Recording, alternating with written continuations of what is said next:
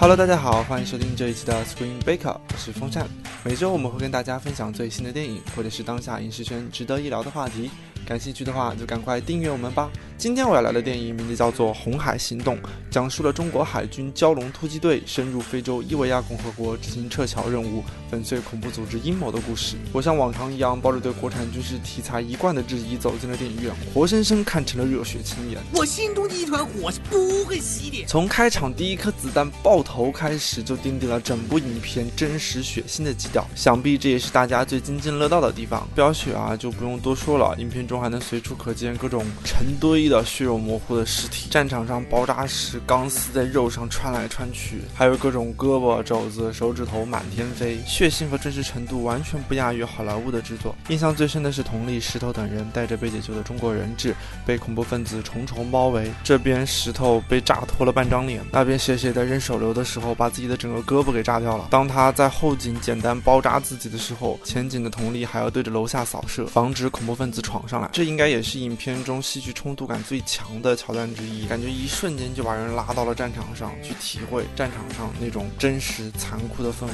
红海行动的另一个优点就是紧张刺激，各种军事武器就不说了，你可以在电影中看到巷战、汽车追逐战、狙击战、坦克战、中国海军军舰的反导弹作战、反突袭战、近身肉搏、防御战。作为一个伪军事迷，以上的作战名词都是我自己编的呢。我觉得最惊喜的桥段肯定就是黄景瑜饰演的顾顺，还有营房饰演的李董，他们两位搭配的狙击战。因为其实原来也在很多欧美的动作大片中看到过像这样的狙击场景，但是我们所了解的狙击场景，可能就是一个看似很牛逼的人趴在一个特别高的地方，盯着枪上面的瞄准器，再来一个瞄准器视角的镜头，最后咔嚓。哦但是这部片子，我觉得是真正做到了用动静结合的方式，将狙击手之间的这种角逐给描绘出来了。观影下来，我感觉很多桥段都特别的抓人，让我切身的感觉到，这真的不仅仅是一部主旋律电影，它没有去过分强调个人英雄主义，而是突出了集体协作的力量；它没有去极力渲染中国军队的伟大，而是突出了武装冲突本身的残酷性，还有这些士兵深陷在武装冲突时所体现出来的人性。说到这这里，这部电影的几位主要角色都贡献了非常惊艳的演技，海清、张译、黄景瑜，还有最最惊艳的蒋璐霞，你都能感受到每个人是在玩命的表演，每个人都卯足了劲。当然了，说了这么多优点，不代表这部片子就没有一点瑕疵了。这部片子的动作戏可能还存在一些动线的设计不够连贯的问题，在观影上会产生一些跳脱的感觉。作为一个多角色共同推进的战争电影，我感觉前期对于这些角色之间的交代太少了。举个例子，在他们第一次遭遇袭击的时候，张译饰演的突击队队长杨锐就开始下发指令，说谁谁谁你去这个，谁谁谁去那个。当时我除了知道黄景瑜他演的是狙击手之外，其他人我并不知道他们是干什么的。看到他们伏击完了，再看到他们进入到那个小镇上去了，你才慢慢晓得哦，都江演的徐晃是副队长，他是跟着张译去上坦克的。然后尹昉饰演的李董可能经验不是很充足，还是要跟着黄景瑜饰演的顾顺去学的。陆琛是医疗兵，庄宇是通讯。兵佟丽和石头是机枪手，每一个士兵都是有角色分工的，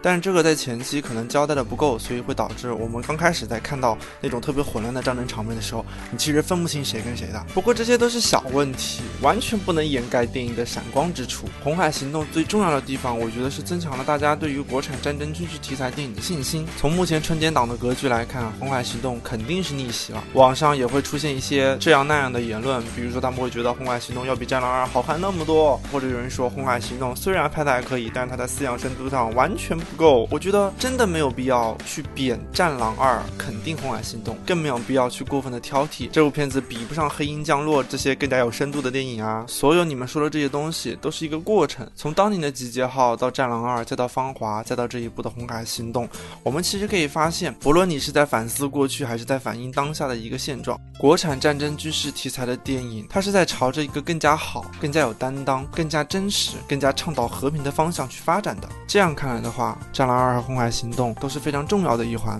所以综合它的优点和不足，我的评分是 A 减。也期待未来在这一类型片领域下能出现更多更具思想深度的电影。好了，这就是《红海行动》，推荐各位十八岁以上的听众朋友们前去影院观看一下啦，绝对是有别于其他电影的，让人耳目一新的春节档观影体验。今天的节目就到这里，我是风扇，更多精彩内容欢迎关注 Screen Baker，我们下期再见，拜拜。